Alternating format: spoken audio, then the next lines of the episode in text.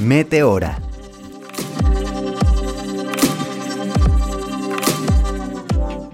Lo que hay es tiempo.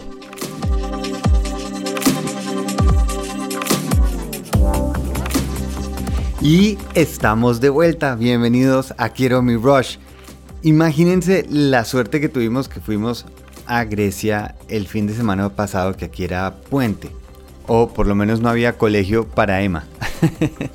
y aprovechamos y nos fuimos para Grecia y nos fuimos a un lugar que se llama Meteora.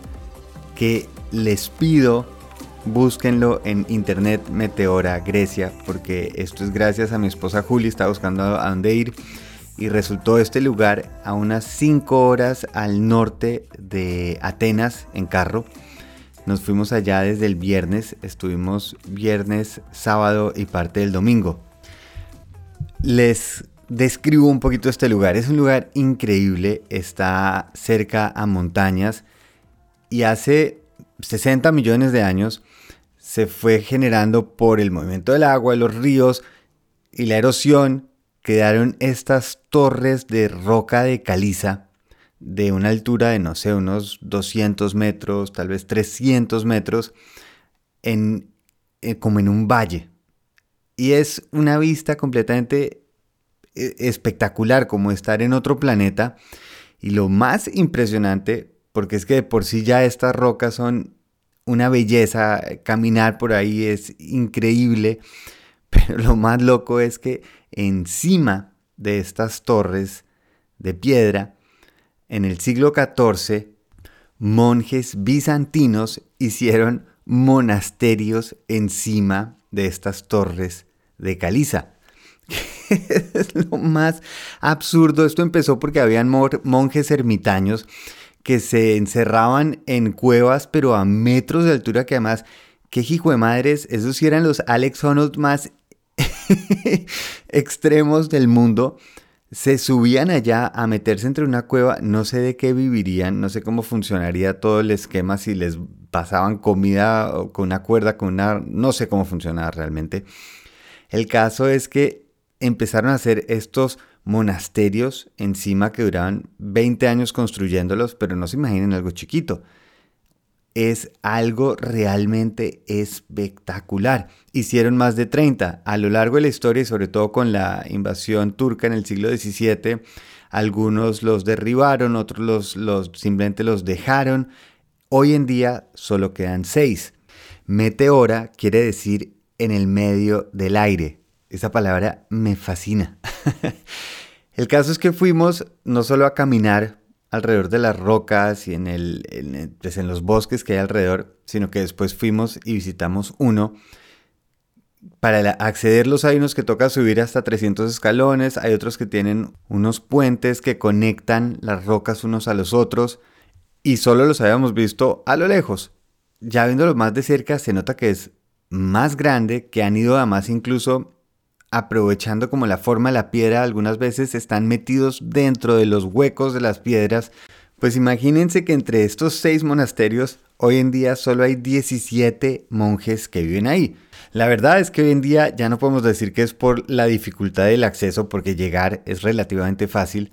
Es un reflejo de lo que está sucediendo también en otros monasterios alrededor del mundo. A este monasterio increíble que fuimos, que era el de San Stephen, pues uno se espera algo que va a ser muy frugal, porque ustedes imagínense construir en una torre a 300 metros de altura.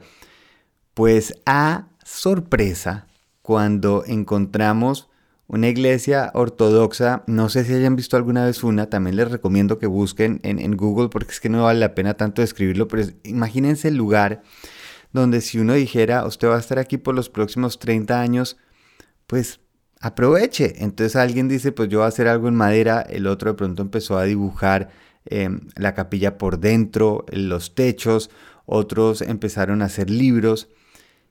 Y aquí es a donde quiero llegar y donde conjuga muy bonito em, Meteora con sus monasterios como con las rocas.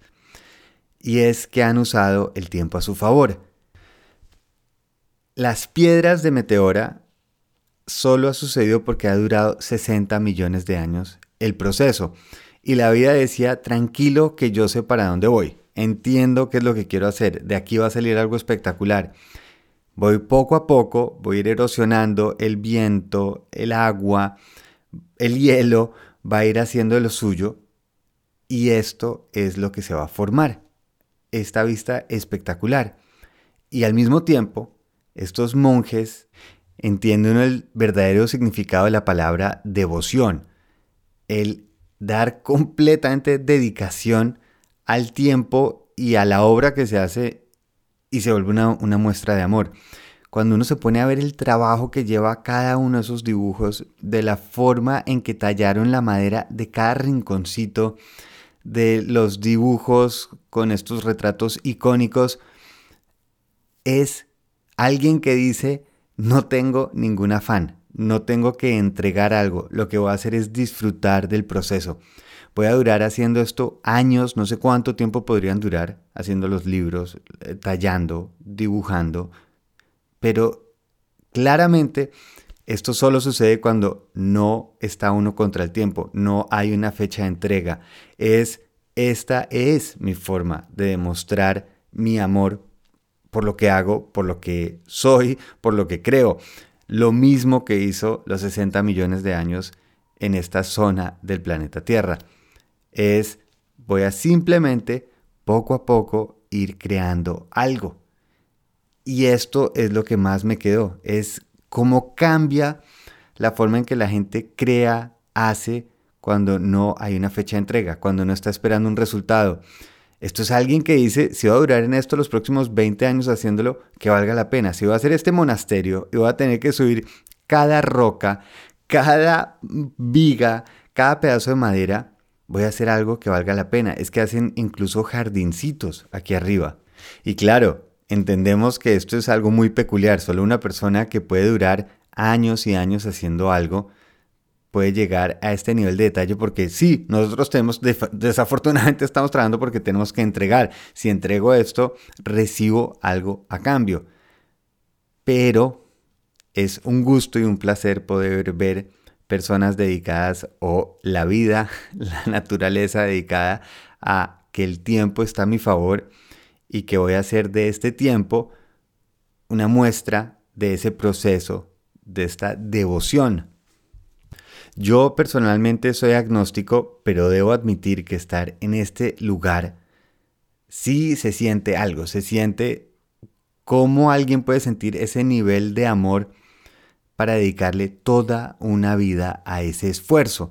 Y no tanto porque el esfuerzo sea lo que para mí vale la pena, es el, lo que hicieron es, es hecho con amor, se siente que hay amor, no es como sufrí para demostrar, sino es voy a demostrar cada día ese amor. y, sí, me pareció emocionante eh, llegar a este lugar que no lo conocía, no lo había visto afortunadamente antes. Y, y, llegar y tener ese privilegio, pues es algo increíble y quería compartirlo con ustedes.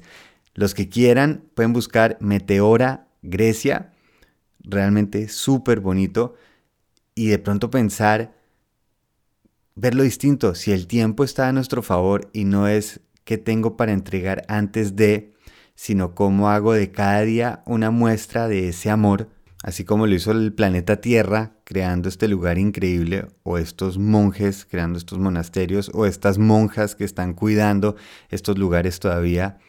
Creo que es un gana-gana absoluto porque estas personas claramente se dedicaron a algo que los movía por dentro y al mismo tiempo el beneficio de los demás que vemos el resultado de ese trabajo, de esa devoción, de ese amor. Muy pronto estaré montando un video cortico de, este viaje este fin de semana. Les estaré aquí avisando. Lo pueden ver en Quiero mi Rush en Instagram. Un abrazo muy grande y qué rico tener tanto tiempo para poder hacer algo con tanto amor. Feliz viaje.